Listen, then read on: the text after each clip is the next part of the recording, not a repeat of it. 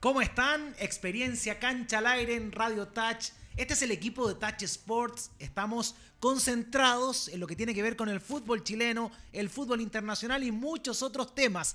Por eso hoy vamos a entrar pero directo, no con la plancha, sino que con un pase al con borde interno diría yo al compañero. Voy a comenzar con Jorge Ampuero y no lo quiero complicar. Le voy a hacer una pregunta clave. Nota para Neri Domínguez ayer, ya, ya analizamos. ¿Qué nota le pondría?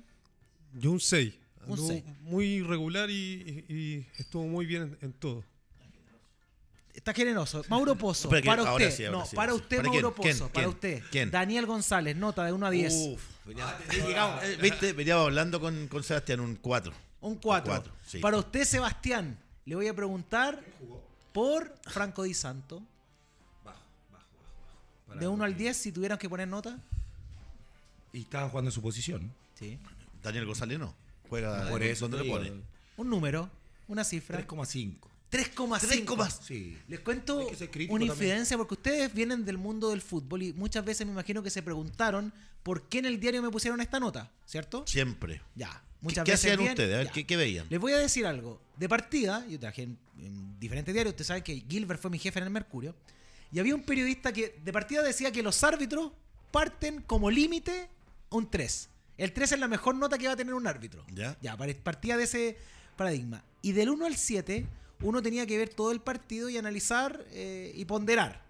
Pero si un jugador entraba después del minuto 70, quedaba sin calificación. ¿Ya? Eso es raro porque muchas veces ese jugador que juega 20 minutos puede ser la figura. ¿Nunca tuviste entonces calificación Pozo? No, nunca. No alcanzaba el número. no alcanzaba el Yo me acuerdo de un partido 2008, Santiago Morning, Cobreloa en La Pintana, cuando puse mi nota más baja. Un 2 Alejandro Kruchowski, que hizo un partido. Central, Pozo, ¿no? Pozo a lo mejor se acuerda. Sí, le ganamos. no- yo jugaba en Coroloa. Ganamos ahí. Pozo, eh, perdón, no Pozo. Eh, Kruchowski jugó un partido pésimo. Pésimo. Sí, eso, eso me acordé. Eh, un Pero, dos, pero está bien, pero ¿qué analizaban? Por lo técnico, Por eso, lo eso te iba a decir. Entonces, los 70 minutos uno tenía que eh, tener esa evaluación, que a mí siempre me, me pareció, como toda calificación, demasiado arbitraria. Porque habían jugadores que a veces incidían positivamente en el juego, pero por una acción, por ejemplo, una expulsión, determinaba de inmediato un 4. Entonces, yo creo que ahora, comenzando este programa, las notas que, que ustedes pusieron tienen mucha sintonía con lo que vimos ayer, Jorge Ampuero. Eh, particularmente, primero, antes de ir con los ganadores, porque eso es mucho más fácil siempre analizar la parte linda, la parte fea de este, de este clásico, y que tiene que ver con el bajo rendimiento de la Católica. Fueron 60 minutos en la que tuvo la pelota, no tuvo profundidad, pero fue superada atrás también. Muy extraño para un equipo que tiene eh, a uno de los mejores arqueros como Matías Dituro. Yo creo que ha sido la tónica de todo el campeonato de Católica. No, no ha hecho un buen campeonato para la calidad de jugadores que tiene en el plantel. Entonces, ayer eh, Universidad de Chile fue superior en el tema defensivo, tácticamente funcionaron muy bien y, eh, y la U del año pasado a, a- a este ha, ha mejorado mucho, así que eh, Católica no tenía por dónde, no, llegó con peligro y, ahí está el resultado. ¿Sabes lo que pasa, Jorge? Bueno, analizando fríamente para mí los 60 minutos de juego, a Católica ya le- los equipos saben jugar. Saben que es un equipo amplio. Ahora no está su goleador, pero sí está Di Santo, que, que bien lo dijo Seba, no, no fue el pivot necesario de jugar de espalda, de apoyarse, de ir a buscar los centros, pero mérito de la U. Creo que lee muy bien el partido, la presión alta en su momento, dónde quitar el balón, una coordinación. Los tres goles que, que marcó me parece que fueron de buena factura en cuanto a lo táctico, cómo se proyectaron, cómo presionaron, eh, en qué sector y, y lo otro, que mejoraron mucho en la definición. La U carecía mucho de, de- de- de ese déficit. Esa es la U, pero en el caso de la Católica ya analizaremos muy bien lo de Nico Guerra, el partido de Neri Domínguez y en general la actuación del equipo de Pellegrino. Pero la pregunta que nos hemos hecho en este estudio, Seba, es que si con los técnicos o los jugadores extranjeros hay un mayor margen, ¿qué pasaría con un técnico chileno si tiene el rendimiento que tiene Holland hoy? Claramente que, mm, que en este caso ya hubiese salido hace rato. Eh, eso lo tenemos y hemos hecho el análisis. Hay reunión Creo hoy que- día, ojo. Creo que tienen reunión, pero no creo para sacarlo. eh, Sería, creo que. Ahora, él la- trajo- En los últimos dos años ha sacado un técnico, ¿no? Sí, Sí, él pero- formó el plantel Sí, pero en 10 partidos ha ganado uno. De 10 Sí, partidos. sí, y él sí. pidió a los jugadores. ¿Se acuerdan que este equipo, Seba, eh, Uy, ojo. estuvo a punto de quedar eliminado con Colina de cuarta división? Pero Luis, está a cinco puntos del puntero. Claro, porque O sea, tampoco. Vamos, si nosotros analizamos el juego, tiene un Pero tiene una mirada Huachipato son distinta, ocho. Claro. Pero tiene una mirada distinta a los, a los puntos y al rendimiento. Cambia notablemente. Porque si tú ves a un equipo con Católica que está hoy día a cinco puntos esperando el partido de, de Huachipato con Magallanes, eh, puedes decir, "Mm, está peleando el título todavía, lo está peleando. Pero en relación al rendimiento y al. Yo creo que aquí está la clave, el desgaste que tiene el equipo con el cuerpo técnico. Yo creo que por ahí va el tema. El desgaste por sobre todo los entrenamientos, sobre todo la información que le está enviando a, los jugadores, no la está recepcionando como la, recibió en su momento, en el primer año que llegó. Eh, y se nota ese desgaste, se nota un equipo abúlico, un equipo predecible, un equipo donde eh, después de salir campeón tantas veces, eh, lo, lo ideal Sí, para un cuerpo Seba, técnico, él un trajo- cuerpo- él trajo por eso a digo, varios mira, jugadores. para un cuerpo técnico Rovira. donde se tenía que reinventar en, en el triunfo, donde a lo mejor ahí tenía que haber un cambio de un modelo, de un, cambio de juego. ¿Por qué? Porque los equipos ya lo están, eh, le agarraron la mano. Y al agarrarte la mano, eh, creo que no ha tenido la respuesta Holland con sus dirigidos de poder voltear esa situación. Creo que por ahí está la clave, porque los jugadores, los que ha pedido, están. Los jugadores que él ha solicitado que a lo mejor salgan del. porque le movieron un poquito el camarín, no están. Entonces, eh, hoy día, claramente, y volviendo a tu pregunta, creo que la paciencia no hubiese, no hubiese estado si hubiese sido un técnico chileno. Bastián Meneses era para un 3 a 0, fueron 6 minutos, 60 minutos más bien, era para esa distancia, eh, considerando que la U no es un equipo goleador. Por lo que se dio en el juego. Sí, o sea, más que. Hola, ¿cómo están? ¿Qué tal? Eh, Buen corte pelo, ¿ah? Sí, sí. Mañana lo termino. Eh, Sí, mañana. Claro. Eh, no, eh, Luis, eh, respondiendo a la pregunta, eh, fue un partido, lo- lo- no lo vi en vivo, lo vi después. Estábamos haciendo clases en una escuela de fútbol. eh, fue un partido raro, pero yo, yo lo veníamos hablando días anteriores, eh, que Católica, una, venía sin fútbol, en el sentido de que no venía con competencia como tal, como si Universidad de Chile que jugó con O'Higgins, con el tema la para, después de todo lo que vino. Y yo no vi una actitud como es católica jugando un partido como tal. O sea, no sé cómo estaba escuchándolo un poco antes de entrar, estaba ahí afuera. Eh, siento que eh, finalmente los rendimientos de Católica, eh, que sobre todo de algunos jugadores en puntual en el partido de ayer, no fueron los óptimos, los correctos ni tampoco los que espera Holland.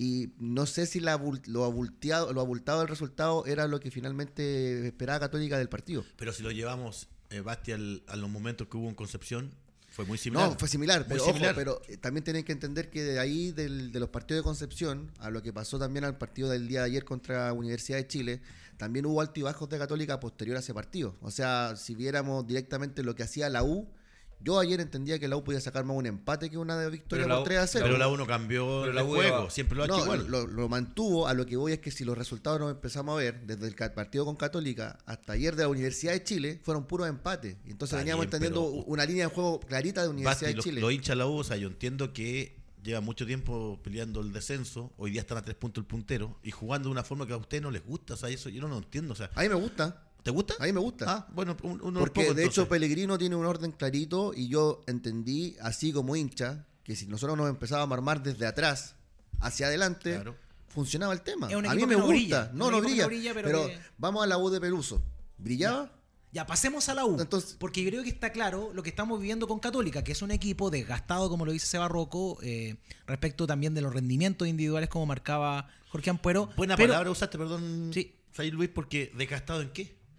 Porque la información que está. tú decís- o sea, hay un desgaste, decís tú, en- en, Claramente. en Y en el la manejo, relación, en el manejo de la relación. Claramente. Pero hay un tema de liderazgo dentro del camarín. No está el Chapa, que estuvo muchos años como capitán, y creo que ahí está afectando un poco. No, y en la Yo cancha, cuando no está. San Pedrí Católica, ofensivamente, ayer fue cualquier Sí, pero, cosa. yo creo que- Ayer fue cualquier cosa ofensivamente, porque tuvo más la pelota que la U Sí. y nunca Pero profundizó, Jorge tuvo dijo, una llegada. Lucho, Jorge dijo algo súper importante, o sea, el liderazgo hoy día, claro, uno habla de San Pedro porque hace goles. De, de- no sé si tú lo tendrás esa ascendencia que tuvo en su momento el Chapa, en su momento el Milo, año anterior el Guaso Pero Álvarez. en, su, en su momento también analizamos qué mochila es más liviana de los tres grandes. Yo creo que la Católica. Más ¿Tú- liviana. tú creí? Más liviana en Además términos mediáticos, de pero- repercusión mediática. pero hoy más por allá hoy- del éxito. Más Ah. allá del éxito reciente, creo que Por esa- la repercusión tema, mediática. Es si el la- tema. Esta crisis en la U o en Colo Colo es incendio. Incendio en el sentido simbólico. Ahora, eh, por ejemplo, antes de ir a la U, pero tocaste un tema, Mauro.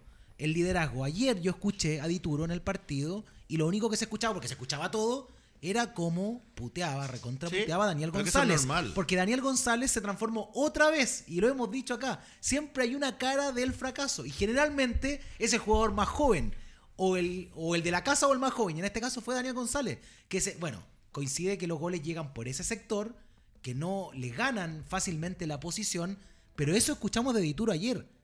Ayer Dituro fue el que trató de ordenar a Daniel González. Yo, a mí me pasa algo con el Dani. Eh, Un central de mucha proyección en su momento, seleccionado nacional. Pero hoy día en Católica está jugando de stopper, de central, de lateral. Sí. Entonces, si cuando tú, claro, uno quiere. Volante ser- en su momento. Volante, claro. Uno siempre quiere estar.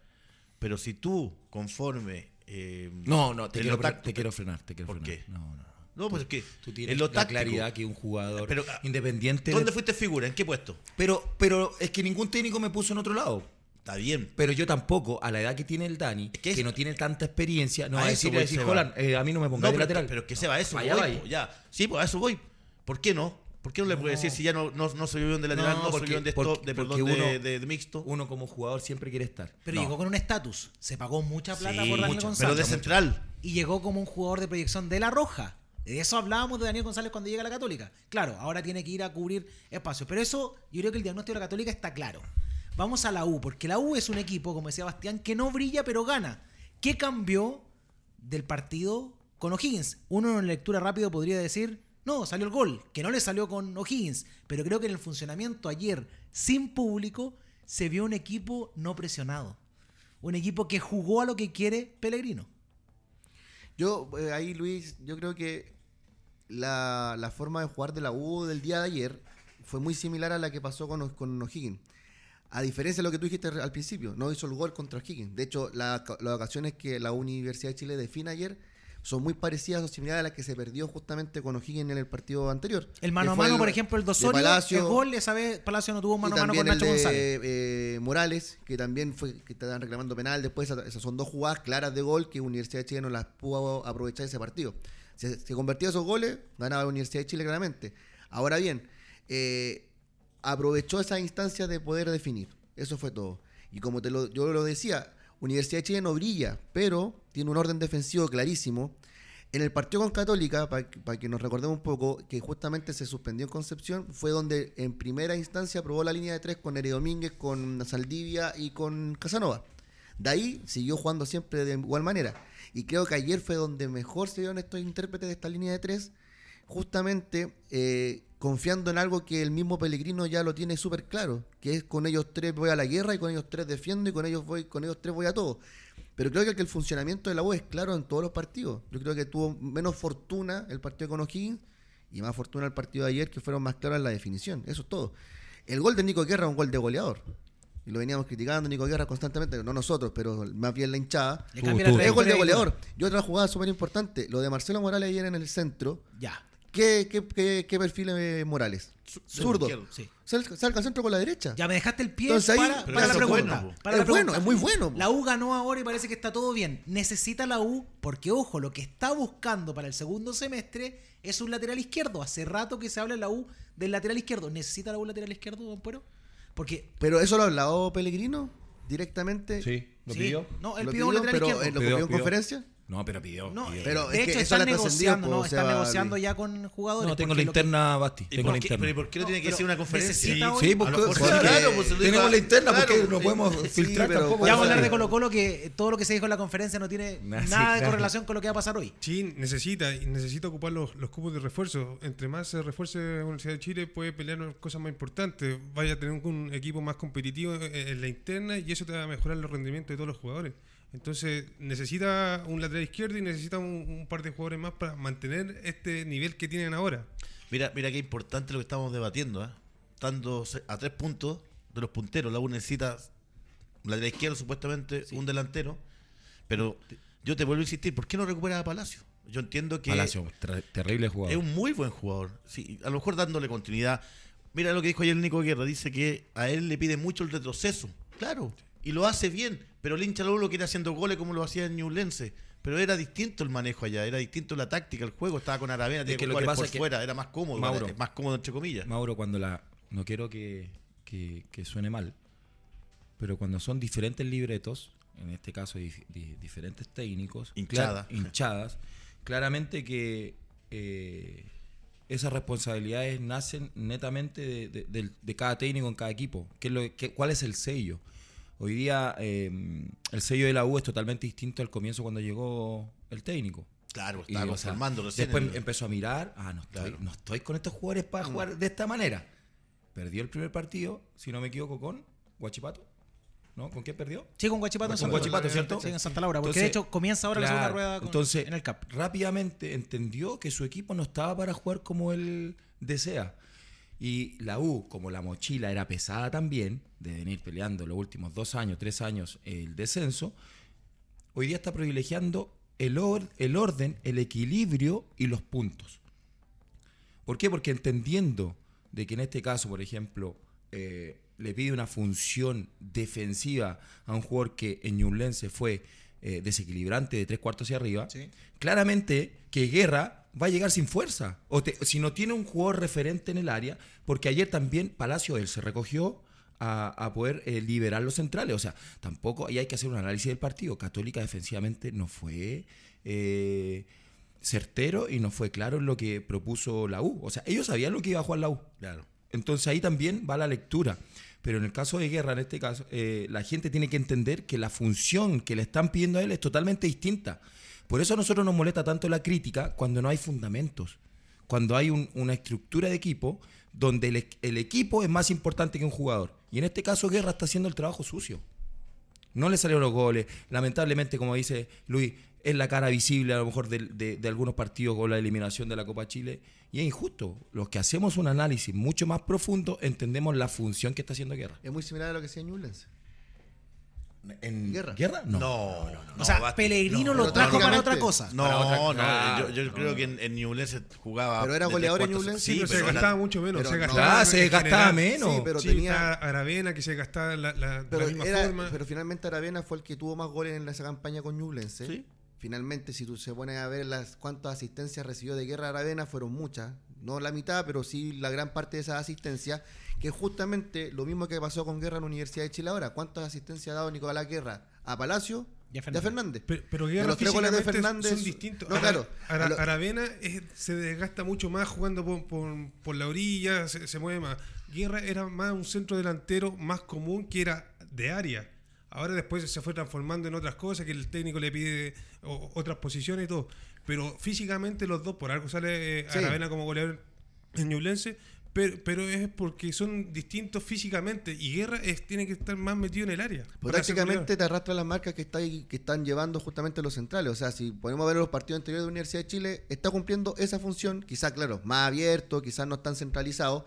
Pero yo creo que finalmente es el trabajo que le pidió Pellegrino. O sea, Él está cumpliendo, claro. está después, cumpliendo. después cuando lo harás al final del partido, te quiere decir muchas cosas eso. Porque justamente aguanta un jugador que efectivamente Pellegrino le- también le ha dado todo el espacio necesario de lo que está haciendo en el club. Para completar este tema, eh, hay un dato de un lateral izquierdo que la U pidió y que ya está confirmado, que de hecho lo confirmó Higgins, que Manuel Mayo pidió precio por eh, Antonio Díaz, el lateral de O'Higgins. Entonces la U está buscando un lateral izquierdo. Por eso yo les preguntaba No, si... y el de Guachipato no lo pidió. Y tam- bueno, ah, bueno, dicen que ahora eh, también la opción es de Marcelo Jorquera. Sí, pero Jorge era- había dicho. o Sí, sea, claro, está en que- Cobresal, él tiene contrato. A lo que Digo, voy es que- la U en el radar hace rato que está buscando lateral izquierdo, por eso les pregunto. Pero la, está buscando lateral izquierdo porque no tiene un reemplazo para Morales. Sí, ¿O claro, está- porque Castro no está. no Sus está. mejores campañas de Jorquera son en Cobresal, déjalo Sí, tranquilo ahí. y de hecho, Unión y no ya, jugó y mucho. ya estuvo Jorge en la Universidad de Chile. Sí, Sí, el más la cercano, el más que estuvo fue de la Fuente. Sí, que fue, Ah, sí, que fue a fue principio de año. Fue a principio de año. O sea, eh, los están buscándose hace mucho rato y eh, había encontrado y lamentablemente se, se corta el ligamento, ¿cierto? ¿Cómo la pilló? ¿Que se cortó el ligamento? ¿Lateral izquierdo? Que venía bien. Castro. Castro. Y venía bien. Entonces, claramente necesita, necesita traer en, en esa posición. Con- eh, si, Bueno, sobre ayer todo- entra Andía por, por Morales y en los partidos anteriores también ha entrado o Gómez cambiado. o Andía, Pero- perfil pero- cambiado pero como lateral izquierdo. Hablamos nuevamente de, lo, de, lo- de las especialidades de los jugadores. La U, la U tiene que tener especialistas en su, por, por- sobre todo por las bandas o por lo o cómo quiere, en este caso, que su equipo se re- sea representado. Entonces, necesita un jugador de experiencia ahí, un jugador que conozca el equipo. ¿Por qué? Porque tiene la estructura hoy día, la base, con la, la parte defensiva, creo que son de mucha experiencia. Sí, bastante. Eh, en el medio, mira, en el medio ya también la están agarrando mucho más. Palacio arriba, entonces Fernández, que es un jugador desequilibrante, que hoy día no, no está, pero ya estás teniendo una base concreta en, en la U. Yo te voy a dar un dato relevante, pero Lucho tiene que decirnos antes. Así es, porque estamos en Experiencia Cancha con el gentil patrocinio de Mundo Sport en el Líbano, 5001 en Macul, el complejo deportivo de las escuelas de fútbol y fútbol formativo. Además, el campeonato Haciendo Amigos, Tour Torneo de Fútbol Formativo y organización de eventos deportivos 20 años uniendo fútbol y cultura. Mundo Sport, ahí en el Líbano, 5001. Le mandan saludos de, de San Antonio. ¿eh? Sí. De su- tú eres de allá, ¿o ¿no? Yo soy San Antonino, de Tejas Allá. Verdes. Ya. De Texas Verde.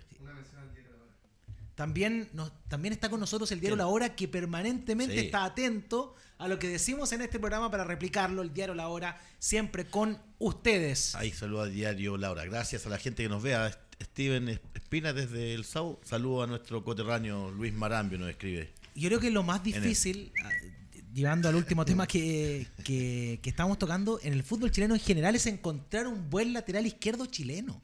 Pero si estamos, llevamos cuánto. Mira, se retiró Bosellur, Tamena, que ya tiene 30 y algo. eh, Isla, que dejó Católica. Eso, la lateral Lateral izquierdo, ¿A quién tenemos eh, centro Ya, delantero. está bien. No, no, pero que vamos Pero es un entonces, 9, ese es un claro. nueve. Diría que los laterales. Claro. no, Pero los laterales están es- escasos hoy día. O sea, imagínate, llegó el tortopaso nuevamente porque en Colo Colo inventaron, trataron de generar algún jugador Y aparte y no que hubo. el fútbol chileno no está para traer tampoco jugadores eh, de renombre para algunas posiciones porque económicamente no podemos competir con Argentina, con Brasil, hasta con Uruguay. No podemos competir. Pero y ¿cuál los jugadores que llegan acá, Seba? Nosotros antiguamente, mira, estaba el Rorro Pérez, el Choco Ponce, a ver si me ayudan. Estaba yo, estaba Moisés. No, no, no, pero no, habían, pero- habían laterales y laterales, pues, viejo. ¿O Estaba no? Cafú, estaba Pozo Estaba- en Sudamérica. Pero qué otros nombres, o sea, había mucho donde elegir. pero hoy día no. Joel Molina Pero antiguamente. si tú, mira, íbamos tú que trabajas en el fútbol joven, Wilson Contreras, Wilson Contreras. tú trabajas en el fútbol Miranda. Madrid. Marcelo Ma- Miranda. Boris Madrid. González. Muchos. Mira, Oh, qué pero tú, tú, tú llegas a una academia. Nadie quiere ¿cuánto- ser- Todos quieren ser de la mitad para arriba, todos quieren ser delanteros. Nadie quiere ser Hay que- dos o cuatro, ya ni saben que- lo que No, entonces hay que formar también desde la base. Pero si no tenemos no tenemos la- los jugadores ya de chiquititos. Ojo que, Ronald Fuente era extremo. En Guachipato Pellicer lo, lo, lo, lo hizo descender. ¿Cuál Eh, Ronald? ¿El, Ronald el de la- técnico Ronald de la? Fuente, Ronald de la Ah, Fuente. El otro, Juan Pablo Gómez, Gómez. Lateral era delantero. Delantero Sí. la Católica, Y va sí. sumando otros, otros laterales que en su momento eran delanteros y van mutando para atrás. Ya, Este pues, es un entonces- programa muy orgánico porque está el pase siempre. Ustedes saben tirar entre líneas. Les voy a decir algo. Vamos a pasar al tema de Colo Colo. Y hoy el lateral izquierdo de Colo Colo, no el stopper, porque Bimber va a jugar de saquero, va a ser Agustín Bouzat. Va a seguir, va a insistir con esa sea, fórmula. volante- es un lateral, es un lateral de volante. Exactamente. ¿Por qué pla- planteo esto? Porque Colo Colo tampoco tiene un lateral izquierdo desde que se fue Gabriel Suazo. O sea, el- para mí el reemplazo natural de Suazo fue Bimber. Ahora que finalmente lo ponga como stopper izquierdo es muy parecido a lo que terminó haciendo en Calera, Calera. Bimber justamente. Buscando Pero- la reconversión, porque probablemente Sí. Colo Colo en algún momento del partido va a defender Claro, con cuatro. es que lo, que lo de Quintero es muy parecido a lo que pasó con Pellegrino en la U. También ahora en la última, en la mitad de temporada de la- del primer semestre, pasó a línea de tres, que finalmente fue lo que ahora está haciendo Colo Colo muy constantemente, pero fue muy a raíz de la lesión de Bimber. Porque hasta el partido con Guachipato, que gana y que ahí se lesiona Bimber nuevamente. Y que venía con molestias Jugamos con cuatro, en- ah, con cuatro fijos atrás. Después cambia y muta la línea de tres con Falcón, con Gutiérrez en su momento y con todo lo que Yo lo veo de otra forma, ojo con lo de Bimber. ¿eh? Yo siento de que como tiene buen, buena zurda, quiere buscar la espalda de, de la defensa de Pereira en este caso. Sí. Lo que pasa el análisis de Colo Colo claramente que este semestre eh, está por las bandas. Yo creo que no ha tenido jugadores especialistas Eso- por eso está clarísimo. Eso está Sí. por algo vuelve o paso. eh, ponían a Fuente, ponía a Bausat. Entonces son, no, son dos jugadores especialistas en esa zona. Y, y- y la lectura que hoy día le da, en este caso Quintero, que lo explica también en la conferencia, ya que le gustan las conferencias a Bastián. ¿Lo dijo algo? Lo ¿Dijo dijo, algo? lo dijo, dijo, dijo que Bimber era eh, lo iba a lo utilizar, lo iba a utilizar. ¿Por qué? Porque generalmente cuando lo, lo ataquen o, o esa transición puede ser más rápida, como dice Luis, tener esa línea de cuatro ya consolidada, porque hoy día Colo Colo tienen obligación de ganar. Ya. Totalmente. Te tiro Nos ahí, acompaña el diario La Hora, como lo decíamos anteriormente. Seguimos acá en Experiencia Cancha. Les voy a dar el equipo de Colo Colo. No hay dudas, el arquero para Gustavo Quinteros hace mucho rato, y aquí no hay polémicas porque es una convicción del técnico, es Fernando de Paul. Ya iremos a ese tema en detalle. Atrás, Saldivia, Falcón y Bimber, porque lo que está buscando es jugar con tres. Jason Rojas, Agustín Bouzat por los costados, como laterales volantes, carrileros. Eh, en el medio campo no hay tantas dudas porque es Fuentes y Pavés. Y Carlos Palacios, ¿por qué juega Palacios? Porque no está en plenitud física. Leonardo Gil no está para 90 minutos. Y arriba, Volados y Pizarro. ¿Qué le parece ese equipo, Compuero? Es lo mejor que tiene Colo Colo en este momento, creo. Eh, y como dicen, tiene que arriesgar un poco más porque tiene que ganar sí o sí. o si Salió no- Ramiro González. Y en el análisis del puesto, ¿qué podemos decir de Ramiro González? Porque decía Quinteros que tenía un atributo que no tiene Bimber, que es el juego aéreo. Sí, pero esto es un equipo, entonces lo, lo pueden defender de, de distintas formas. Pero Ramiro González a Colo Colo le, le quedó grande, entonces Colo Colo tiene que arriesgar un poco más y Ramiro no, no, no está aportando eso a Colo Colo. Y además que suma que Alan Saldivia para mí es mucho más rápido. Y con Falcón en ese sentido Alan puede ha- tener ha ese cumplido complemento. muy bien Saldivia, muy O sea, bien. claro, por algo si, va a nos ser quedamos, si nos quedamos con el partido y el análisis que hicimos del partido amistoso, claramente que le va a pasar mal Colo Colo si juega de esa manera. No fueron minutos del terror. No, del terror. en a la propósito de lo que decíamos de. Dituro, cómo insultaba a Claro. González ese día de Paul, De- le de dijo de todo, de todo, o sea. a Bruno Gutiérrez, a los niños, los pendejos, es lo, lo más suave que les decía. Interesante lo de, de volver con Jason Rojas como lateral volante, porque finalmente esa es la posición que iba a utilizar. Pero Eh, Jason, ¿qué es de naturalidad? Central. No, es central, central. Sí, fue- lo hablamos en el programa hace Era un poco Chano con- Garrido. eh, lo hablamos el martes en el programa que por la necesidad del programa, eh, o sea, la, la necesidad del- de, la- de en ese momento Colo Colo, del tema del De un lateral derecho, porque estaba lesionado el tortapaso. muy bien. El eh, Quintero dijo en la eh, Quintero habló que efectivamente el por qué el Bimber también ahí porque muchas veces durante el juego podía pasar a línea 4, a línea de 3, entonces hay- con Bimber jugando por ese sector era más fácil que hiciera un cambio durante el partido como si le pasó en Pereira, si le pasó en, en- contra Es que- Monagas en Venezuela. Entonces te da esa Es que está, facilidad. está- claro tácticamente, si uno lo visualiza, uno ve y analiza el equipo de Colo Colo, es para soltar a Bausat, es para tener el equilibrio y soltar a lo mejor un poco a Pavés y por el otro lado Palacio en un enlace entre medio de los dos. ¿Por qué? Porque claramente forma la línea de cuatro, con Jason Rojas, Saldivia, eh, ayúdeme ahí, Falcón. Fa- Falcón eh, y Falcón Bimber. y Bimber. Entonces, ¿por qué? Porque Bausat de tres cuartos hacia arriba, él puede marcar diferencia. Él la puede marcar. Entonces, es la única forma yo que veo, por eso plan- eh, puso a Roja en esa, en esa zona, porque él entiende que defensivamente, si su equipo está sólido, puede competir el partido. Pero en esa competencia, Seba, hay un gran tema. Porque Pereira con el empate clasifica. Es que Y ahí está, yo creo que ese va a ser ¿A el, quién sos- va? el sostén táctico de Colo Colo. O sea, yo creo que no va a querer arriesgar. Una Porque con- estadística. Con, con el empate, eh, Pereira te puede complicar jugar el contraataque. Es un ojo, que Independiente. y tienen que haber visto el partido que un, jugó. claro, es un equipo rápido, es un equipo que te puede hacer daño. Contra Boca lo, lo hicieron muy bien, muy bien, jugaron de muy buena forma.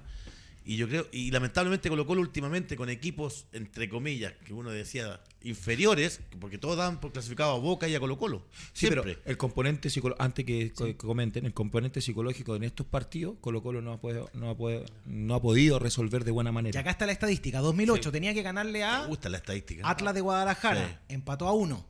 El 2010 tenía que ganar por tres goles de diferencia a Cruzeiro. No le alcanza, termina Cruzeiro. empatando, eliminado. 2011 tenía que. Perdón, me salté el 2009, el gol de Clayton Javier del Palmeiras, último minuto. Palmeiras. Golazo. Vamos al 2011, Colo Colo tenía que ganar. Cerro. Y Cerro Porteño le hace. lo- el, el empate le bastaba al equipo del Toro Gallego y lo termina el gol de Jonathan Fabro.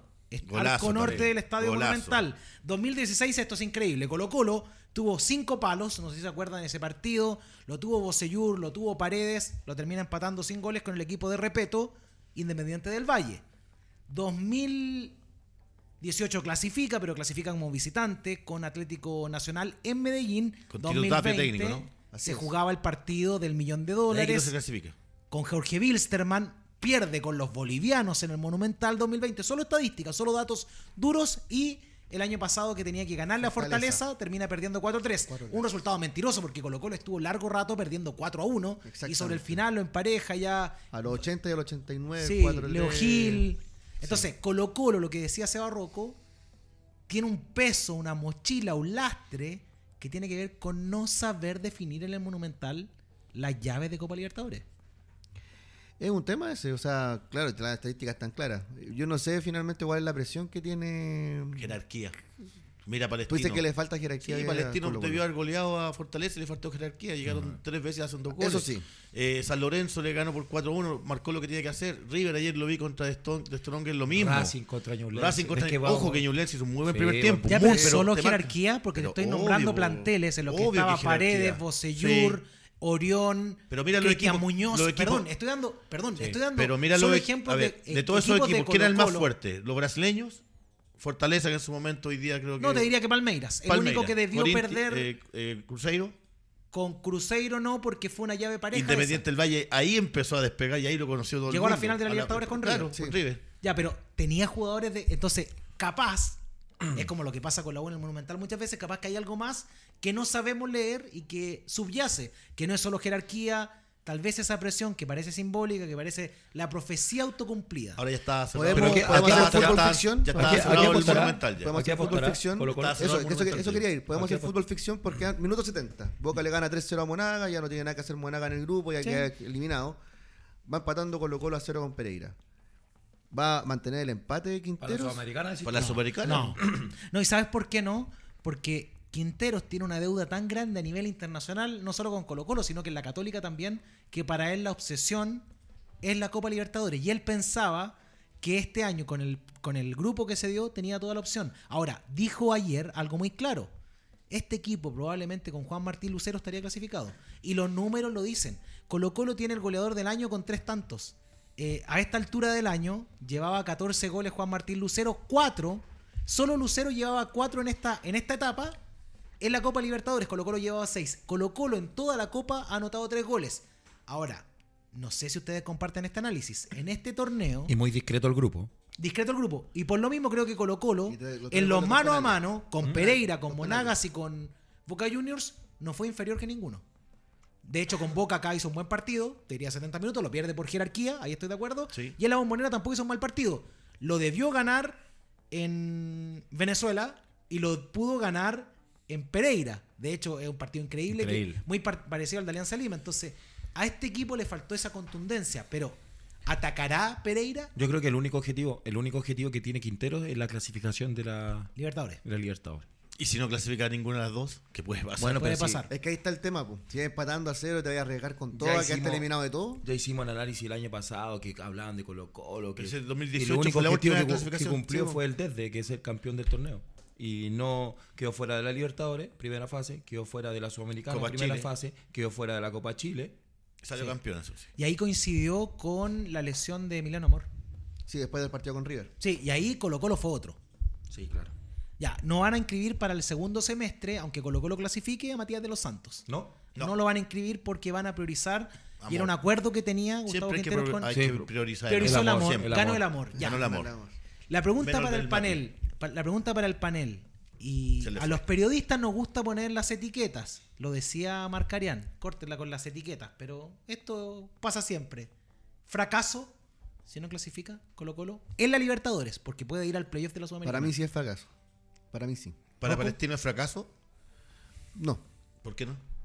Porque yo creo que no está dentro de las expectativas del club, ni siquiera clasificarse a esta repesca que se clasificó. Aunque bueno, tenía todo Hay para clasificar. ¿Ah? Hay plata también de por medio. Sí, pero, Tema deportivo. pero lo tenía como una alicente Es que- que vitamina. sí, en Acá el estamos para adjetivar. ¿Y usted, para usted, fracaso papel, lo de Colo sí, Colo pues, y lo de Palestino también? Obviamente, es que si nos ponemos a ver los grupos cuando recién empezaron, o salieron, todos decían que Colo- lo que te dije, Boca y Colo Colo clasificaban. Los demás, mira Audax. Pero Palestino clasificaba con Fortaleza Pero San Lorenzo. Es que debió clasificar como jugó, Pero, sí. pero en el papel al principio. Ah, no, es- no, a eso no, voy que quizás no. no. es un fracaso lo de Palestino. ¿Y lo de Ñublense es un fracaso? no, no. porque va a Sudamericana. Va a Sudamericana. Primera, primera vez que Ya lo participa vamos en a hablar. Son Sí. distintas. Ya, la pregunta también para el panel. ¿Cómo lo gana Colo Colo hoy? Esperemos que jugando bien. No, pero ¿qué herramientas tiene en el aspecto ofensivo? Porque lleva tres goles en toda la Copa. Es que eh, herramienta y le hemos visto partidos buenos en Boca, en la bombonera. El tema es la definición en, en el arco. Si no hacen los goles, está, está balón. Los goles de Colo Colo han sido de penales. Sí. Leonardo Gil, sí, tiene toda la razón. Carlos Palacio. Carlos acá. Palacio. Llegan Leonardo tres, Gil. cuatro veces con claro, ocasiones muy claras Colo Colo, no hacen el gol y a la Y le goles que el hacen en. Venezuela es de balón detenido. Sí. Entonces puede ser En que el por ahí. contra Cali, Sí, por pero fue un amistoso fue- y yo sí, creo que, la, sí, yo creo que te- cuando te- tú entras desconcentrado en un amistoso, pero te sirve. puede pasar. Ahora, claro, ahora tiene que saca estar lección. distinto. un Y el factor Palacios. mucho. Cuando está bien físicamente Y Palacio. es que va a estar muy cerrado hoy día Pereira. Yo creo que Pereira va a ir a defender el resultado el día de hoy y buscar un contragolpe, o mal- pillar mal parado a Colo Colo y quizás por ahí definir. ¿Ampuero alcanzaste a coincidir cuando explotaba recién Palacio, cuando él emergía? Estaba recién saliendo Carlos. ¿Y qué, qué podemos decir? Porque uno ve a ese Palacio del 2019 que se va. Inter de Pe- Porto Sí, Alegre, está más fino. uno pensaba, este es el 10 de la selección, aunque no se juegue con 10, pero no sé, uno pensaba en ese jugador. De hecho, va a la Copa América, juega en esa etapa con, con Rueda. ¿Qué, ¿Qué pasó con Palacio? Es lo mismo, lo mismo que le está pasando a la mayoría de los jugadores jóvenes que ya logran un, un objetivo, empiezan a tener un poco más de fama, de, de, de lucas, de plata, y van perdiendo el, el horizonte de seguir logrando cosas importantes. Entonces, si él no se enfoca nuevamente en, en querer ser el mejor, eh, va a ser más del montón y, y ya... Y él sabemos lo que puede rendir. Si es ese gran dilema que él- ellos pierden el horizonte. Se Y- fue a Inter de Porto. Alegre y no jugó. Después en fue a Vasco. Vasco. A Vasco da Gama. Sí jugó, pero en el ascenso. Sí, Le costó. El tema que la toma de decisiones es importante. O sea, uno, claro, va con toda la ilusión. Ángelo Arao, hoy día está, donde está en, en México, ¿no? Claro. Lesionado. Se había ido al Corinthians desde la U. Eh, Joan Cruz, Arriagada, chicos jóvenes con muchas aptitudes y actitudes. Eh, yo lo que siempre alabo de Bartichotto, independiente que hoy día está en Palestino, pero él tomó una buena decisión. Se fue a Católica, no jugó y pidió salir y mira hoy día, vale 2 millones de dólares. Eh, la toma de decisiones es súper importante en cuanto a la proyección. Eh, y si tú no y si tú no manejas eso eh, en cuanto a, a decidir de buena forma, claro, porque las lucas son interesantes, son Pero para. bien, pero hay otro tema. Si se queda Joan Cruz, ¿juegan Colo Colo? Pero, ya, ¿y por qué? Y No, pero debió déjame, quedarse. de- déjame terminar. Arriagada también. Arriagada. También. ¿Termina jugando en Colo Colo? Yo creo que sí, así Yo como creo que- hoy día. eh, Yo creo que hoy sí. Hoy día no sí. sé. No, no lo Pues sé. si tú sabes, Seba, Oye, que si esto es ya- mira, constancia, analiza- es analiza constancia, prepararse. Quintero- ¿Qué dijo Quintero, Quintero en su momento? Tienen que la masa muscular. Mira Pizarro, eh, los dos Pero Pizarro. Pizarro siempre ha sido así. No, pero el, el Pizarro el, de- el el- centro el- delantero siempre ha sido Sí, así. pero no- el otro no Pizarro no hoy día lo ves, hoy Vicente día tú lo. Sí. Vicente hoy día tú lo ves, Vicente. está, está más físico, tiene más, más potencia, tal vez, Y le falta mayor partidos. velocidad. Sí, no importa, tres pero, partidos, pero po. está ahí, está, la está peleando. es lo que te dije yo el otro o sea, día. hoy día Joan Cruz no fue necesitado a la, pretemporada del primer equipo. Hoy día, un jugador como Pizarro, Arregada después de tres meses jugó. como Pizarro, tienen que jugar. Eh, No Vicente. al- sí, Vicente. ¿Y a quién claro. sacamos? ¿A Fuentes o a Pavés? No, no, no. O jugar los tres, no sé, algo te- tiene que. Mira. Entonces, Palacios. Que claro, hay que hacerlo, hay que hacerlo. O sea, tres No, volantes de corte defensivo. de corte. Sí, puede, No, no, no, no, puede, pero y para. puede- y puede. El jugador más agresivo puede, de Colo sí, Colo hoy día es Vicente Pizarro. Sí, yo también creo que rompe más líneas que cualquiera Ey, cuando viene ojo, desde atrás. Y el Sí. pase que tiene, ese pase filtrado. es el pase que rompe una línea. Que no lo tiene Colo Colo. Es el jugador más agresivo cuando tiene la pelota. ¿Y por, y- y y qué Quintero se atrevió a jugar cuando estaba por descender con jugadores jóvenes? Y Porque la día no? responsabilidad iba a ser menor de él. son las mismas, No, son no las mismas, son las mismas responsabilidades. Son las mismas responsabilidades, tenía estaba Son- lesionado Está Paso, bien, ¿Tenés obligado Twitter? puso a Jason ¿Tenés Bourne. está bien. Se- Abre la puerta que sea el Seba. No Somos- tengo Twitter. Pero no, te digo algo, es verdad. O sea, son las mismas responsabilidades. O sea, jugar un descenso pero mira, pero vamos, vamos a otra cosa. El- habló el Mauro recién de la también. experiencia, que le faltaba experiencia a Colo Colo. En la Copa Libertadores el año pasado, ¿cuántos partidos fue titulares en el campeonato Vicente Pizarro y Varios. cuántos fue en la Libertadores? Varios. ¿En la Libertadores?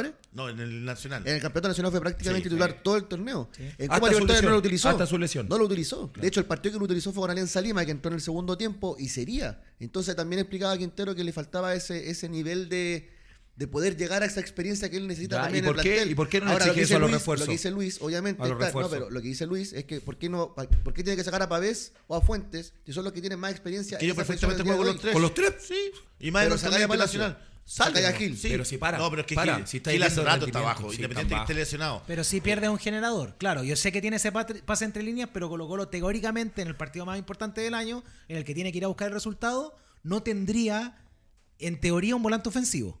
Porque tendría así uno mixto y el resto de corte defensivo. Pero, Pero Palacio tampoco ese es el jugador que te nutre mucho a los, de- a los centros delanteros. comenzó jugando como puntero incluso. O sea, sea, el pero te partido, da la... el partido con Boca, el partido de que- Palacio con Boca, hasta que lo expulsaron, era un muy buen partido de Palacio en el Monumental. Sí, o sea, sí. En general fue un buen partido. Colo Colo sin Palacio y con Gil en, jugando en esa posición ha sido un equipo más largo que como era con Palacio Colo Colo, porque efectivamente te daba ese, ese, ese- ese pase entre líneas, te cargaba por la derecha, te daba la opción Colo Colo lo asociativo perdió mucho sin, sin su centro delantero el año pasado que el Lucero. Lucero. Me- Eh, perdió mucho. Me O gusta sea, la perdió con estadística. Lucero, con los laterales que se fueron. pero mucho. Me gusta la con Gil, estadística y con no- no Lucero jugando perdió 30 goles, 30 porque hizo goles. 24 y habilitó en 6.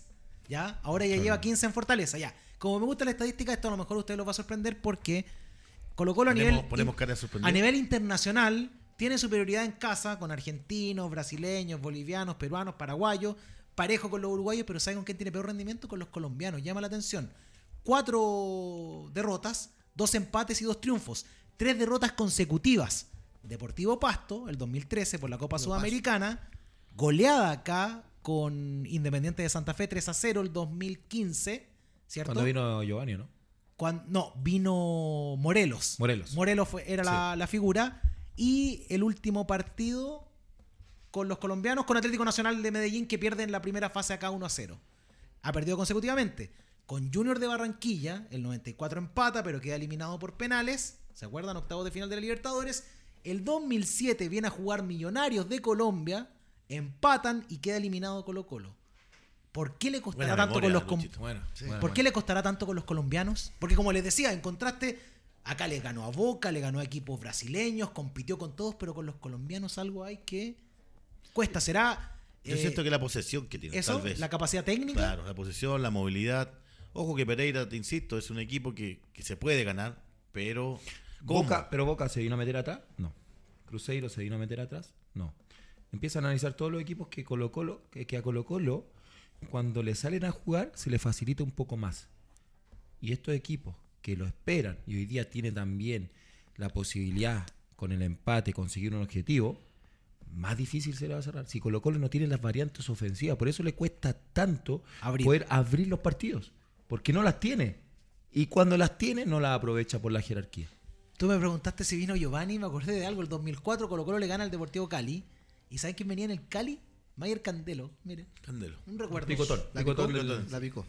Oye, hay un tema extra futbolístico Ya. que en redes sociales estaban Y estoy de acuerdo contigo, bastante. Bastián. ¿Cuál es? Porque los Muy mal llamados piños, Ya. o como lo llaman ellos, de la Garra Blanca, de otras facciones que no están actualmente en la Garra Blanca, llamaron desde regiones y Santiago a ir a sacar a la actual Garra Blanca en el estadio. Y acá está la información, mira, acá está si es que los medios de comunicación le tenemos que entregar algo que se llama una ontología, que son un ser, que son una organización o no, o los tenemos que omitir nomás porque son autodenominados. Este es un Instagram llamado coordinación punto, punto garra blanca, garra punto blanca, ¿ya? Tiene una publicación, 693 seguidores, es decir, esta cuenta la hicieron hace poco, por eso uno también tiene que ir a la Chequear. chequear y la verosimilitud de esto, pero es muy interesante porque mira lo que dicen. Si es que fuese real, es un absurdo. Se les acabó la fiesta, recuperemos la garra blanca, ya no seguirán destruyendo más la barra, se hace un llamado a todos los piños y regiones que no están de acuerdo con esta garra blanca a organizarse. Nos aburrimos de su pésima organización. Una, una lectura es. Ya ¿sabes cerraron ya el Monumental porque yo vivo al ladito y ya estaba todo cerrado. Ya. Una lectura es. A las 6 juega. Eh, tiene este Instagram de coordinación.garra.blanca legitimidad y, y es genuino, es original, nunca lo sabremos. Pero si el mensaje llega a ser directo, serían los más anticolocolinos que hay. Miren, en el partido con Monagas, la gente, la familia, en el primer tiempo no vio el partido porque se dedicó a ver con temor cómo con sables, con fierros, se pegaban en el sector de Tribuna Cordillera. Lo que es peor, después supimos que una de esas personas tenía derecho de admisión Exacto. y te- ahora está detenido, el Ardilla, El Ardilla. que era, ahí está, miren, ahí está el comunicado de esta eh, organización. Entonces, nosotros como medio que tenemos que preguntarnos, ¿tiene legitimidad ante otras personas? ¿Es genuino, es original o fue alguien que... Porque tiene una publicación esta, este Hay un tema que el- lo que pasó en el partido de Católica con la Universidad de Chile, el llamado a boicotear el partido también fue en una cuenta muy parecida a esta, que fue justo después de que nos los dejaban entrar los bombos, Sí, eh, la- las banderas y todo eso. Ahí apareció la primera publicación de un Instagram parecido a esto. Haciendo un recuento, justamente la pelea que se provoca en el partido Monagas que tú hablas, Luis, es justamente Por por, las sí. peleas de facciones. Porque para que la gente entienda la garra blanca en su estructura cuando eran cuando dependían de Gabriel Ruiz Tagle y acá hubo una complicidad evidente con Francisco Muñoz, autodenominado Pancho Malo, que era el que lideraba esa coordinación. Y esa coordinación, él dice ahora se desliga, pero esa es la coordinación que quiere retomar el poder. Son, son pugnas internas, pero lo decimos responsablemente, por lo que se ha visto, son pugnas delictivas. Delictivas. Eso es lo que pasa en los estadios. Esperemos que no se dé. Ya. Por el bien Eh, del sería fútbol. lo ideal. Los que vamos a ir al estadio hoy, lo más probable es que nos quiten el agua, nos quiten. Si es que va a llover, nos quiten un paraguas, nos quiten Me, un me lápiz. imagino que esto tiene inteligencia. O sea, Ahí está el concepto. Eso Nada quería más, ir. nada más. Carabineros ya sabe Sí. de estos llamados. Y bueno, va a haber un filtro, me imagino. O sea, más, que, estadio. más que carabinero tiene que serlo el club, con su seguridad y con el No, pero Carabinero Perdón, afuera. Perdón, O sea, ¿o no? perdón. Igual sí, Carabinero sí. afuera. Pero es que eso nunca se nos puede olvidar. Que los espectáculos son privados, pero todo lo que pasa alrededor es público. El Estado no puede omitir que hay un evento masivo, porque cuando hay un concierto de Chayanne, también hay fuerza pública en el Movistar Arena. Sí, Ahora, el Mauro estaba bien cerca. Tú dijiste que ya estaba cerrado Sí, el monumental. todo- Entonces es sí. muy probable que vayan a hacer algún control de identidad, No cosas son, como esa. se llaman anillos de seguridad, son tres anillos para que la gente que de partida las que no estaban ticket no la- puedan las vallas papales, esas que ponen siempre, ya estaban. Los medios pueden entrar, los periodistas pueden entrar recién desde las cuatro y media. ¿Por qué? Porque para que ustedes sepan y cómo funciona esto hoy, como los clubes reciben tanta plata de la Conmebol, los estadios 24 horas antes y las conferencias de prensa eh, pasan a ser parte de la Conmebol. La Conmebol es dueña del espectáculo y del recinto. Por eso se tapan otros auspiciadores que están permanentemente en el año. El- hay un tema. Yo he ido al, porque en auto y cuando tú decís me van a quitar el agua, al auto mío prácticamente le metían un perro de carabinero a revisar que si llevaba alguna cosa. Y eso que iba a tribuna preferencial en el Monumental. Y después Y- ves cómo tiran fuegos artificiales por todos No, lados. y te abren la, la puerta y te la- todo. O sea, de verdad te- que. les conté de que me quitaron Sí, el mate y el la. mate. La el Igual era feo el mate. No, era lindo. No, era feo. Lo fui a dejar al camarín, al, al auto. me- bien, bien, su- bien la niña que me, me dijo que no podía soy yo y a comentar un No, partido. no, pero, bien, Esperemos que no pase nada. Esperemos que no pase nada. Está, está, el- está el antecedente. ¿Te lleva la eh, hierba ahí? ¿Ah? No, no, No, se puso pálido. La hierba mate. Por eso lo revisaron. mate.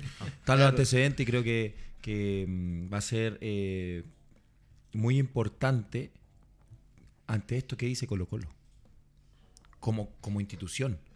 Sobre lo que acabamos de ver. No van a decir Porque- nada. Porque No, son no, Se ha de parte- la comunicación eh, Van a esperar que pase. Ha pasado Claro. siempre. Van a esperar que pase. Mira lo que ¿Ustedes saben Luis. cómo, ¿Cuánto cómo sale una entran, multa- la, la multa anterior? ¿Cuánto No, pagó? millonaria. Dos- 200 millones de Tú pesos. sabes que si Colo Colo hoy 300. clasifica va a tener un millón y medio de dólares y la gente inocentemente va a decir para refuerzo y ¿sabe lo que va a decir mañana blanco y negro? Conmebol. No, señores. Para la multa. Para la- Hemos- para- llevamos cinco partidos sin público y tenemos Claro. que compensar el presupuesto. Eso Justamente. le anticipo la es un spoiler.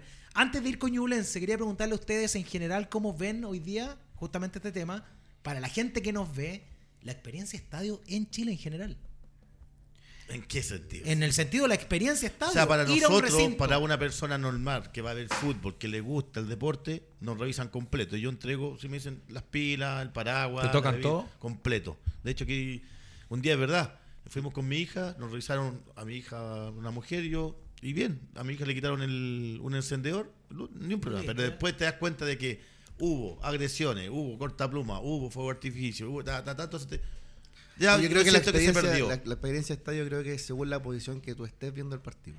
O sea, si vamos Ah, obviamente... Igual, ¿no? Pero en, os- en- en- en- pongamos Marquesina, Océano, eh, Sergio Livingston, en otros lados, en otros estadios, si tú te pones en la tribuna preferencial, puedes ver el partido más tranquilo, al contrario, el mismo. Sí, Ya, pero si pagas- si pagas 100 mil pesos por una tribuna preferencial, igual tienes que llegar cuatro horas antes al estadio, por los estacionamientos, por los accesos, por las No, revisiones. claro. Tú vas en Argentina o en Brasil y la gente está afuera del estadio 20 minutos antes y Yo entra fui- porque los filtros de seguridad ya pasaron, ya pasaste Estuve hace poco en el, en el Superclásico. Con... No. Sí, vimos un video, vi un Sí, video que mandaron. eh, la experiencia es totalmente diferente. Yo almorcé al lado del estadio. Sí. 10 minutos antes, o sea, 20 minutos antes del partido ingresamos. Ah, ¿qué, clásico eh, argentino? Sí, River Boca en el Monumental. Ah, de fuiste River. por un pero- chori, fuiste por el chori antes. Pero Sí, solo, un solo asado, Sí, el asado del chorizo. local, exacto. pero solo Y local. entonces-. Pero habían Solo cinco local, sí. controles antes. Pero solo público local. Sí, o sea, pero igual acá en Chile es parecido. Y digamos las Colo cosas Colo como juega son. con público local Sí, hay y cinco- No, no, no, pero no, Eh, pero sí. ahí no Les hay paso el Cinco dato que controles de la bombonera. no hay pero control. Si, si te ven Sí, cara de sí. turista, los mismos barristas Sí, de boca que son cachan dueños de al tiro. todo, Sí. te cobran un peaje con Obvio. la complicidad de la policía. Bueno, Lo bueno eso- que, ojo, que en Froilán Roa está sacando parte, así que no dejen el auto allá. Sigamos, Le, le aviso, le aviso. sigamos en Argentina, Sí, en este todo paseo, lo que fue sigamos, Leandro. pero nos vamos a Avellaneda porque ayer ¿Tan ganó, rápido? ganó Racing. Racing 4 a 0. Aguantó el primer tiempo Ñublense, como lo vieron al equipo de Jaime García, que termina teniendo un premio, yo te diría que muy muy importante porque va a ir al playoff de la Sudamericana, garantiza dos partidos más a nivel internacional. Ayer leí que los hinchas de la U estaban bien, más contentos porque Flamengo había ganado 4-0 al equipo de Escobar como técnico Sí. y de Galín de Salarco. Sí, porque Entonces, de hecho Santiago Escobar ayer Aucas. habló y dijo que él solo tenía de cosas lindas que decir de su paso por la U. Agradecía a la gente. ¿qué iba a decir? ¿Se acuerda que nos acordamos aquí de Rollero que lo trajo? Sí. ¿Qué decir ¿Cómo vieron a? Ñublense? No, yo, yo Ñublense lo vi. eh, yo no sé si. eh, Lo que dije siempre, Ñublense fue a jugar la copa en su definición como él, como ellos juegan. No se, no se aguantó atrás, no se escondió atrás, salió a jugar de igual igual. Le pasó en el Maracaná, le pasó en Ecuador, que en Ecuador finalmente saca un buen resultado también. Entonces yo creo que Ñublense no renunció a lo que ellos estaban haciendo. Es su primera copa. Es que yo creo que Es su se primera juegan su copa. opción para ir a la, Entonces, a la Sudamericana. Sí, entonces. Fueron a competir sin presión, Claro. pero competir, no fueron a participar, Eso que es. esa es la, la gran diferencia. Ya. de la- Hizo buenos partidos el Flamengo, análisis, muy el análisis partidos. yo creo que en, en Ñublense hizo un partido correcto el primer tiempo. Muy buen primer tiempo. Eh, y, y ahí hablamos eh, de la jerarquía y de- hablamos de los errores puntuales. Y el primer gol es de primer gol Pérez. es- claramente. Sí, claramente, palo, ¿no? muy, Palo del muy, arquero. muy cerrada la barrera. Y ya después, una- libre de Roja. una- Sí. una- Roja que era los últimos partidos. Después el gol de Auche ¿O también. no? Se va a Brasil. Sí. Entonces, Auche, eh, tú después analizas, después analizas eh, contra los equipos argentinos o los equipos que están medio con- contenidos, porque eh, Ñublense lo llevó a ese, a ese momento a Racing. Ojo, Racing no, no tuvo posibilidad de gol, no pudo, no, no pudo ir algunas jugadas, creo que Ñublense lo controló muy bien. Pero hablamos de los errores que marcan un partido. Ese primer gol marca un partido. El segundo, defensivamente una descoordinación y tú ves la, la jerarquía. Ahí yo hablo de los jugadores de, de jerarquía. Analiza Auche cómo mira antes que le llegue el balón dónde está el arquero. Cuando ya llega y le controla ya sabía dónde iba. Entonces ahí tú hablas de los jugadores y ya Racing con ese 2 a 0 eh, se suelta, empieza a jugar, empieza lo que hacen habitualmente los equipos cuando ya tienen esa tranquilidad del marcador. Creo que Ñublense eh, no equivocó el camino hasta ese momento. eh, le sirve como experiencia. Creo que ganó muchísimo como experiencia. Fue mucha Eh, gente verlo. Enríquez, Enríquez creo que creció como jugador también. Leiva. Leiva. Entonces, eh, creo que fue más positivo que negativo el, independiente del resultado. Qué Creo que- jugadorazo Enrique. Me recuerda el, cuando explotaba Joe Abrigo. Mm. No, talento puro. Pero esta copa los valoriza. Los valoriza, Sí, claramente. Pero ahora Claro. tiene la opción del playoff de la Sudamericana. Está clasificado de los Audax. chilenos solo Audax y, Y ahora Ñublense. por el lado- claro, porque ahora ya no hay paso directo a octavo de final. Hay que jugar un playoff para llegar al octavo de final de la Claro. Sudamericana. Se supone que juega con el, con un- el- bueno, con los que están segundos en los grupos de Copa Sudamericana Ñublense. Tal cual. Diferente con Audax, que juega a jugar justamente con un tercero, Tercero que de puede ser un equipo fuerte también. Sí. Hay varios equipos que están quedando fuera en tercer lugar. Pero premio Ampuero para Ñublense. Va a la Sudamericana. Eh, creo que es clave la llave con Aucas. Ese partido Sí. le da la clasificación a este playoff. No, yo feliz por, por Ñublense, eh, un lindo club, todo. Pero, como digo, vuelvo a repetir, ellos compitieron la Copa y ahí, y ahí está el resultado. Entonces, eh, tenían más posibilidades de, de clasificar y no, no tuvieron miedo a nada. Sí, aparte, tampoco perdía nada Ñublense. No es un equipo grande que, que- que tenga que demostrar nada, sino que ellos fueron a competir y lo, y lo hicieron bien. Luis, tú que sabes todo, si no lo inventas, eh. Ñublense en esta fase de Sudamericana podrá jugar de local en su estadio. Sí, y ahí Sí. hay un absurdo. Les voy a contar claro. algo. Mira el estadio, la cancha, Te mando un eh, WhatsApp. decían que tenía un hongo y que la cancha no se podía jugar, pero vimos en la final de la Copa del Mundo Sub-20 jugar en un potrero en La Es Plata que somos y la especiales. no dijo nada. La La, Racing. vino Ahí en Argentina se jugó el torneo argentino mientras estaba en la Copa del Mundo. y se jugó la- el Mira, torneo todo. ya. Y acá Pero se va a digo la parar para los cancha. panamericanos. La cancha no fue certificada por la Conmebol. La municipalidad de Chillán invirtió 30 millones para eh, mejorarla. Yo creo que estaba totalmente para jugar la Copa. Los mandaron a Concepción porque también está el tema de los aeropuertos. Entonces, logísticamente para la Conmebol es mucho. Pero cuando pasa con un equipo paraguayo que va a jugar a la cancha de Guaraní, Sí. les da lo mismo. Fuimos a jugar a la cancha con, no me acuerdo. Esportivo. Luqueño, Audax. No, otro. Ah, ¿también otro, jugaste otro. con Audax con Sí, Esportivo Luqueño? Pero otra cancha que eh, por Cobreloa ganamos 2008. 1-0. El 2013 por ahí. ¿Con Era una Paraguay? Sí, en Paraguay. No, no, no, no te imagino. No era una cancha y Guaraní puede ser. No sé si era Guaraní. No. Pero bueno. Era lejos. Era, era, Era ahí te lejos. lo voy a, re- lo voy a recordar. Lo ganamos, ganamos 1-0. ese Y la partido. iluminación Y- está. y- está, eh, Pero la- está ayer la cancha, ayer la cancha de Racing, estéticamente no estaba buena. estéticamente, de No, color, de... Ahora, restringen el tema de la No, iluminación. sí, el, el estadio como tal está autorizado. Está Lo que faltaba era solamente La la, aprobación de la La cancha. No, porque al que le pasó lo, del, lo de la iluminación El fue Salvador, a Cobresal. sí. A Cobresal, que no lo autorizaron a jugar en El Mm. Salvador por un tema de los lúmines. De hecho, Lúmenes. costó mucho Sí, que cuando jugó de Libertadores, después de ser campeón luminosidad. Cobresal, tuvo que cambiarse, hacer todo un cambio luminario. Y ahora nuevamente le pidieron hacer otro cambio luminario si quería ser local en torneos internacionales allá en, en ¿Me El Salvador. el año, Rocco? 2014, 2015. Hay, un- hay una pregunta que yo le hago. De los cinco equipos chilenos, posiblemente van a clasificar tres. Contando a Colo Colo el día de hoy. De hecho, el, perdón, en la Libertadores hay 15 ya en octavos de final. Falta solo el de hoy. Entonces, Todos los los, y de grupos los están 15 resueltos. argentinos y brasileños. Bueno, No, pero clasificó el ayer, Bolívar ayer- también. ayer una, Bolívar. una disputa ahí entre gimnasia y universitario después del final No, del partido. brutal. Quedaron eliminados los de gimnasia. Qué extraño. Universitario también se salió el- clasificando como tercer lugar, pero bueno, son cosas que pasan ahí de los argentinos. Clasificó Patronato, que está en la primera nacional de Sí. Argentina, clasificó también a octavos de final. Y es tan malo lo que hicieron los equipos chilenos en esta pasada en que Copa sí. Internacional. Yo creo que es muy bajo. Pero Tú decís, tomando en pero si ¿De consideración. cuándo que no se no clasifica? clasificamos, ¿Cuántos como años llevamos? chileno en Pero este es que momento? cambió el formato. Está bien, Perdóname, pero ¿de perdóname. cuántos años? Perdóname. Pero Audax clasifica directo. Directo, pero antiguamente Perdóname, la única llave. Mauro, la única llave que le ha ganado el fútbol chileno en esta en este torneo internacional es un equipo ecuatoriano como el Aucas. El resto, cuando tuviste que competir con otros, no competiste. Porque esa es la realidad. Le pasó, a, digo, le pasó a Palestino con Colo Colo del Fortaleza. le pasó- 2018, cuando estaba Tapia, llegó a... Pero mira, Exacto. mira, pero, pero la pregunta es otra. La pregunta es, pero midamos por resultados. Revisa, revisa las, la Libertadores que se jugó en Audax con el equipo era Esportivo Luqueño, Sí, Sao Paulo y. Atlético Nacional.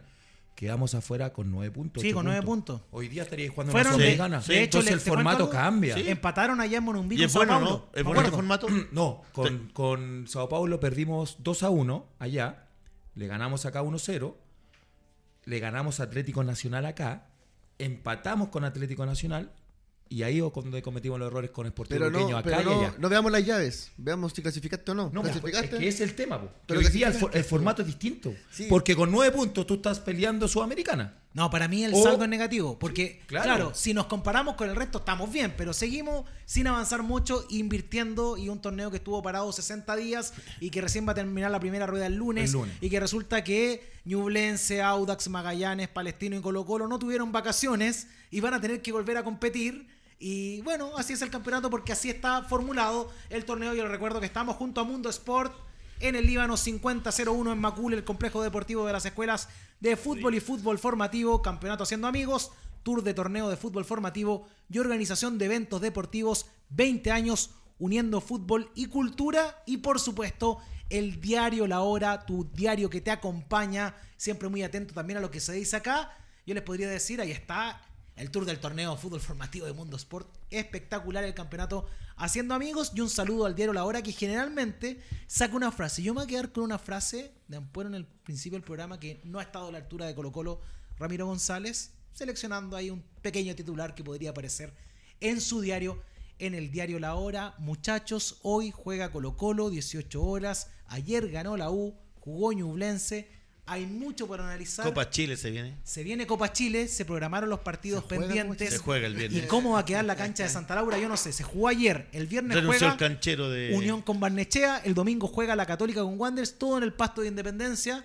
No sé cómo va a quedar su catedral Lampuero, pero bueno. Oja- ojalá no la castiguen tanto. Qué canchero, literalmente, qué canchero. Renunció el canchero Sí, ya. Qué Renunció. canchero. No, no le hacen caso. Nadie- nadie- ¿Eres canchero, o sea? Para que nos vayamos a ofrecer allá de canchero. más canchero todo, po. Falta No. canchero en No, pero es que cómo transformó ese paño. Nadie, nadie quiere trabajar en Unión. O sea, para como está hoy día, extraordinario. No, Ah, bueno. fue- la recuperó increíble. Increíble. Rápidamente, mejor ¿Qué cancha del fútbol chileno hoy. La La de Rancagua. Para mí la de Calama. Para mí El Calama. Salvador. Calama. Calama. Rancagua. Rancagua. Por Y- la cantidad de partidos que aguanta ¿Y todo el dónde año. están la- las mejores? Calama, Primera El vez. Salvador. Eh. No, digo, Ah, Salvador geográficamente. en el norte, en el norte. No, impresionante, impresionante. Experiencia cancha, como siempre, en Radio Touch, Touch Sport. Abrazo Nos vamos grande, ya. nos vamos. Qué alegría estar con ustedes y veamos cómo es el desenlace de Colo Colo en la Copa Libertadores. Que pasen muy bien, un agrado como siempre. Chao, chao.